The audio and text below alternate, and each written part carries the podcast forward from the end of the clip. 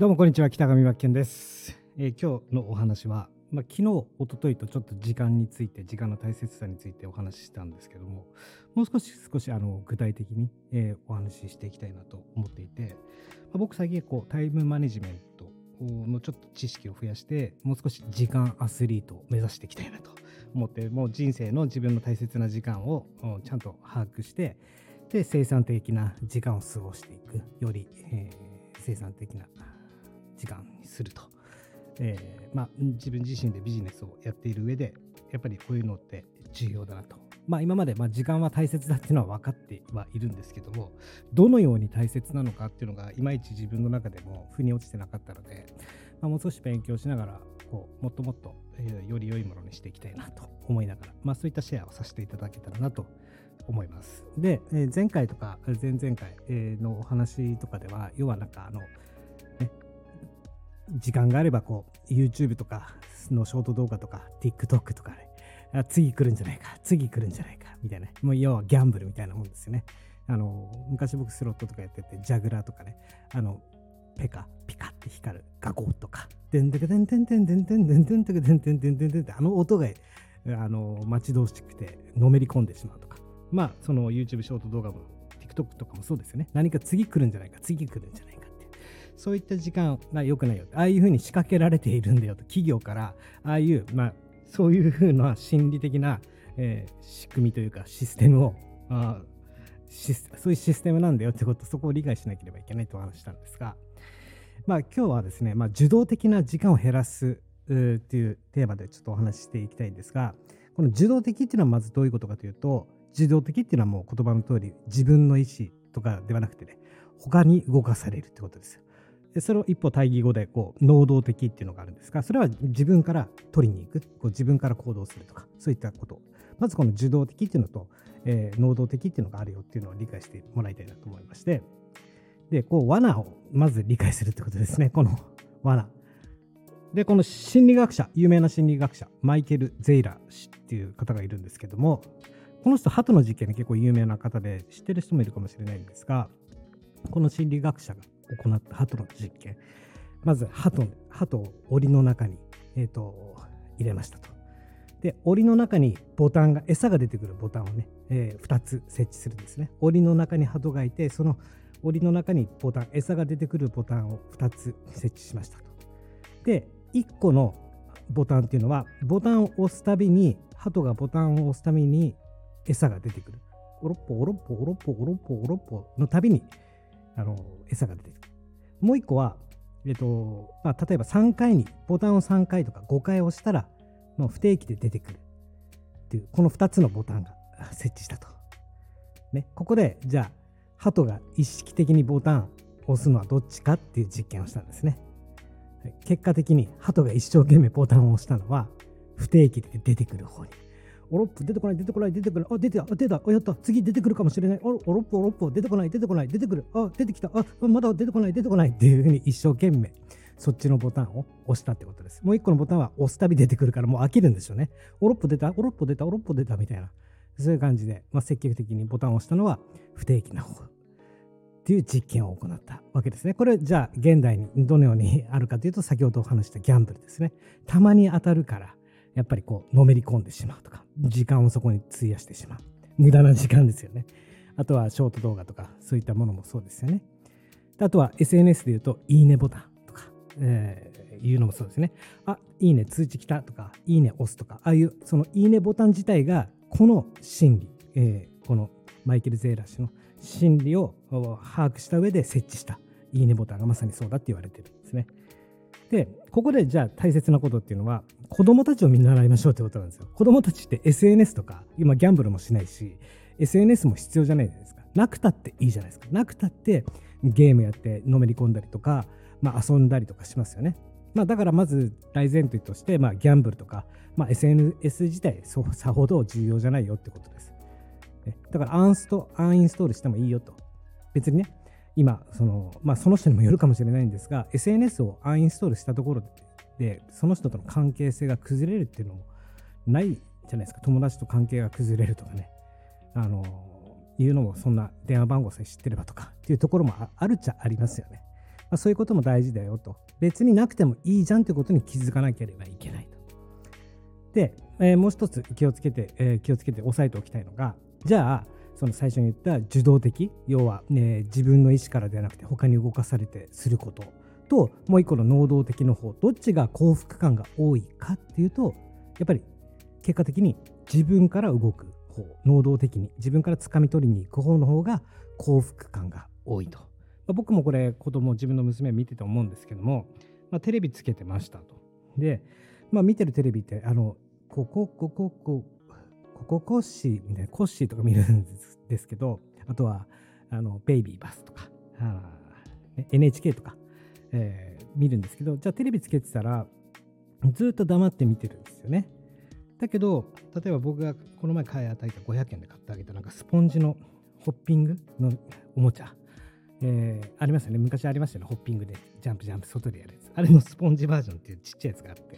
買って買って与えたらキャッキャキャッキャ言いながらあの喜んで遊んでいた。で、えー、あれをやりたいあれをやりたいあれをやりたいと。ここでだから、えー、受動的っていうのはそういう NHK とかテレビをつけて見せてあげるっていうことですね。だけど与えてあげるそのスポンジのジャンプに乗ってすごく自分から喜んでまた次もやりたいと、えー、やっぱり幸福感どっちが多いかって言ったら喜んでその遊びで言うとこうやって自分からやりたいやりたいと思っていくこと。こっちの能動的の方が大事だよと。幸せの幸せ幸福感の方が大きいよってこと。なんですねで受動的な多くまあ何かとセットになっているってことを理解しなければいけないですねまあこうした時間をなくさなければいけないんですけど何かとセットっていうのは例えばこの受動的っていうのはじゃあお腹が空きました。うん、お菓子食べようとかっていう何かとセットになっているってことなんですね。これがやっぱり大事になってくると。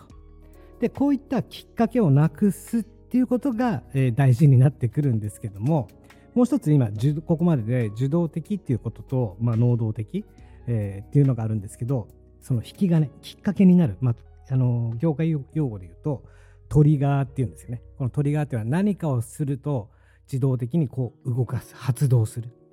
えー、トリガーっていうのはそういう言葉ですね。2種類の、まあ、引き金。起動装置、まあ、作動するとか。でこれここの部分のこの何がどうきっかけになってるかっていう悪習慣こういったことを理解するっていうことが重要でこの引き金トリガーにも2種類あってインナートリガーっていうのとアウタートリガーっていうのがあってインナートリガーっていうのは自分自身が引き金きっかけとなっている。自分自身でこう装置を発動させる。ここの部分の悪習慣もう一つがアウタートリガーっていうのは環境が引き金になってる。自分自身じゃなくても自分がこう発動した時に環境がもう後追いになってっていうか、えー、環境に左右されるっていう。ここにも悪習慣。この2種類の引き金起動装置、まあ、トリガーがあるっていうのをまず理解しなければいけなくて。例えばじゃあインナートリガーってどういうものかというとじゃあご飯食べたとか、えー、タバコを吸いたくなるとか。ご飯を食べたからタバコを吸うっていうセット。悪いセットですよねこれって。例えば他に言うと僕だったらまああの孤独のグルメってあるじゃないですか。えー、と孤独のグルメ見せたら 自然的にあ食べたいなと食いてえと思うじゃないですかあの何かを食べるっていうこういうセット悪習慣この連鎖してるってことですこのねインナートリガーとアウタートリガーっていうのが連鎖反応してこう交互に動いているってことを理解しなきゃいけないで、今のはインナートリガーです。ご飯食べた後タバコを吸うとか、疲れたからビールを飲むとか、ね。えー、何集中力が途切れたからコーヒーを飲むとか、えー、孤独のグルメを見たから何かを食べる。これがインナーの方。で、アウターの方っていうのは環境が引き金の方ですよね。これ、この悪習慣っていうのは、じゃあ、環境だから、ツイッターとか通知来ました。まあ、LINE でもいいですよね。ピコーンって通知来るじゃないですか。はい。通知が来たからスマホを見るっていうこのセット。ねで僕昔よくね勘違いしたなと思うのがよくねレスポンスの早い人は仕事ができる人みたいな感じで何でもかんでもあの通知が来た返信が来たなんだからとかもうすぐ返信レスポンス早いイコール仕事ができる人っていうのをねどっかで見かけてそうしようと思ったけど、まあ、今はしてないですよ。やっぱり優先順位をつけなければいけない。とにかく悪習慣に気づけるかってことなんですよ。何かとしかもそれはセットになっていると。きっかけ。このポイント。何かをすれば何かが発動するっていうこの境目を理解する必要があると。もう少し具体的に言うと集中力が切れましたと。じゃあコーヒー飲もうかなって、えー、思い浮かべるとするじゃないですか。で、ここでもインナートリガーが発動。コーヒーっていうものを飲もうっていう想像するわけですよ。で、はい。で、集中力切れました。はあ、疲れたって。で、ここで、まあ、インナートリガーですね。自分の中から、はあ、疲れたって。いや、一回休憩しようかなっていうきっかけがあるんですよ。その時に、インナートリガーでコーヒー飲もうって想像するわけですよ。で、コーヒーを想像すると。で、じゃあ想像したら、じゃあ動、ここからね、席から立って、お湯を沸かしに行くと。で、コーヒーの粉をね、あ見て、えー、コーヒーの粉を見て、お湯沸いてる間にコップに入れるとするじゃないですか、コーヒーの粉を。で、これを飲めば、あ集中力が上がって癒されて疲れが取れるんだなっていう環境に左右されるアウタートリガーが発動すると。で、あともう少し、あもう一つは、うん、お湯沸くのに、例えば待ってる時間ってあるじゃないですか。その時に、あお湯沸かねえかなって待ってて、スマホを手に取りますよね。スマホがポケットに入っていたら。で、その時にスマホを手にした時に、あ、通知来てるとか、まあ、あの SNS とかのアイコン目にすると。えー、そこでまたアウター環境、あのアウタートリガーが発動する環境に左右される。で、はい、ポチってお湯沸くまでの間 YouTube 見るとかね。あとはじゃあ、あ疲れた帰ってきたってなって、あ疲れたからイコールビールを飲みたいっていうのを想像する。まあ、ビールを飲むと、あの、癒されるんだとかね、疲れが取れるんだ。はい、えー、ビールを想像して冷蔵庫ガチャッと開けました。そこにビールがあります。ね、ビールがあって、プシュッとあの音を聞くだけでとかね、あの、あとはウイスキーとかね、ドゥッドゥッドゥドゥドゥドゥドゥドゥドゥ氷のカランコロンって音とか、ドクドクドクドクドクドクドクっていう、ああいう音を聞くだけで癒されるとか、えー、そういったことをもう少し意識的に向けると、無駄なことが多いというか、悪習慣になってるんじゃないかなっていうところに気づけるってことですね。だから、もっと大事なところ、うんと突き詰めると、そのインナートリガーっていうところと、アウタートリガーのトリガーの境目ですよね。自分でじゃあ疲れたから、うん、コーヒー飲めば癒される。じゃあ動こう。で、動いた先に環境に左右されるアウターが待っていると。この境目を把握する。例えば、じゃあ簡単な話。えー、じゃあ疲れたからコーヒー飲もうとかってなった時に、スマホを持って歩かないとかね。コーヒー飲んだって別にいいじゃないですか。ね、休憩、一息休憩っていうのも大事だと思いますしね。その時にスマホを持っていかない。そうすると、アウタートリガーのそのスマホを見てね、無駄な時間を過ごすってこともなくなるよと。とにかくね、環境を変えていくっていう、えー、セットアップしておくってことですね。環境を変えて、いい方をセットアップしておく。で、えーと、僕も一時期、そのなんかがむしゃらにね、もう休憩なしとかでびっしり仕事やらないとやばい、やらないとやばいっていう状況の時とかってやり続けてたんですけど、やっぱり体力的にもあの続かなくなってきたりとか、やっぱ頭の回転とか悪くなってくる、鈍くなってくる。って言った時に、一時期、そうですね、何をやっていったかというと、今やってることの、まあ、逆というか、全く違ったことをしようと。いつもと違うことをする。で、えー、外に運動行ったりとか、ああの、ルーティン変えたんですよね。朝保育園を送った後にその帰り道に運動して帰ってくるとか。そうするとすごく絶好調で調子良くなってましたし、今はちょっと雪が降ってて、もうあのどこにも散歩へ行ける状況じゃないですし、最近だったら、ね、氷点下、マイナス20度とかになるんで、僕住んでるとこって、あのね、マイナス20度になったら本当痛いんですよ。鼻なんかとか凍ってくるのもわかるし、10度でも限界なんですけどね、マイナス10度だともう寒くて寒くて、あ、今日ほんと縛れるベイベーってなるんですけど、20超えると痛いぜベイベー、クレイゼーってなるわけですよ。えー、まあそんな話はどうでもいいとして、まあこういったエクササイズを取り入れる。まあその一日を過ごす中のその行動っていうのもエクササイズだし、そういうセットアップするってことのトレーニングですよね。エクササイズ。これが重要になってくると。で最近僕が取り入れてることは、やっぱり音楽とか癒しの音楽とかよく眠れる音楽とかいっぱいあるじゃないですか。で、あれね、本当あの周波数とか何、何ヘルツから何ヘルツの最高な周波数とかあって、あ、確かに音って周波数だよな。で、脳にガソリンを入れるってイメージで、例えば疲れた集中力切れたって時は僕 BGM 聞くんですよね。目つぶって。まあ瞑想まではしないですけど、その時にそのおすすめされている周波数の何ヘルツの音を脳に取り入れて、まあイメージとしてはもう頭の中に今ガソリン注入中みたいな感じですよね。そういった時間を過ごすようにしたんですね。そうしたらもう別になんかコーヒーを飲みに行く必要もなくなったし、まあ、これは人それぞれだと思うんですけど、あの、やることをとにかく変えてた。新しいことをどんどん取り入れた。で、その新しいことっていうのもいいこと。いいことを取り入れる。自分、まあ、それは自分で探していったんですけど、僕自身が音楽も好きだし、まあ、音には何か力があるっていうか、あの、感情を動かしてもらえたりとか、やる気にさせるとかね、アップテンポとか、そういったビートを聞くと、ね、やる気になったりとか、やっぱりありますよね。音の力。ここを取り入れたんですね。で昔あの飼っていた犬シーズ犬飼っていてもう本当にね年で死にそうになっていて呼吸が荒くなっていた時に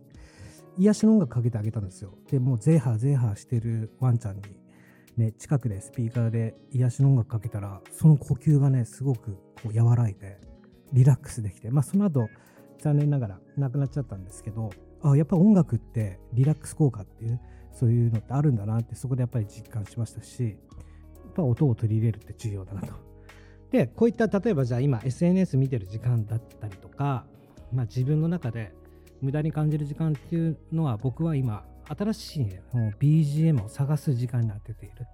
すなわちもう処方あの薬探しです。ドラッグ探し。BGM っていう癒しのドラッグですよね。麻薬探しに出かけていると。結構こう海外の BGM サイトとか見ててもいろんなやっぱり聞いたことのないような音、うん、あの歌物とかよりは僕はインストとかの方が好きで特にこのローファイとか少しちょっとレトロな音っていうかあえてその劣化させた音ローファイっていうんですけどローファイのビーツヒップホップビーツだとかジャズジャズヒップホップとかそういうのがすごい好きであの音探ししてでそういうの見つかったら、まあ、フリーダウンロードできるものは自分のそのオンライン教材の BGM に使ったりとか。やっぱりそうただただオンライン教材僕の仕事をこうオンライン講師やってるんで教材作る上でもただただそう受講してもらうというよりもその何周波数プラスであの提供できたらいいなと思っていてその環境だったり雰囲気感情動かして、うん、あのもっとリラックスして、え最近だったら僕やってるのが僕ビジュアルマーケティングっていうのがすごく重要だと思っていてそのビジネスに関しては見た目が大事だと思ってるし雰囲気とかこういうのも大事だと思ってるし例えば動画教材の背景に水の海のその波波の動画を、あの背景にしたりとかね BGM にして。えっとちょっとこれ宣伝になるんですけど今これで思い出したんですけどちょっと概要欄の方に無料プレゼント僕提供してるんですけどそれを登録するとあの動画教材っていうか動画の案内があるんですけどその背景ねあの水にしてるんですよ。水とか水槽の中とか。ちょっとなんかもし興味のある方はあの見ていただけたらこういう風に使ってるんだよと。でプラス BGM、うん、その雰囲気のあった BGM をあの提供してるんで、まあ、僕のビジュアルマーケティングっていうのをあのちょっとでも分かっていただけたら嬉しいなっていう。ちょっと話は脱線しましたけども、まあ、結論です。今日のお話の結論なんですがえ、ー、とまあ時間泥棒になるものを排除するってことが大事だよってことですね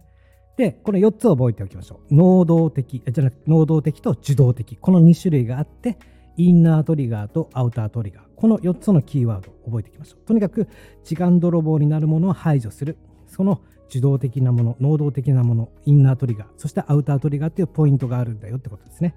で、こういったエクササイズを通して僕たちはこう時間アスリートになって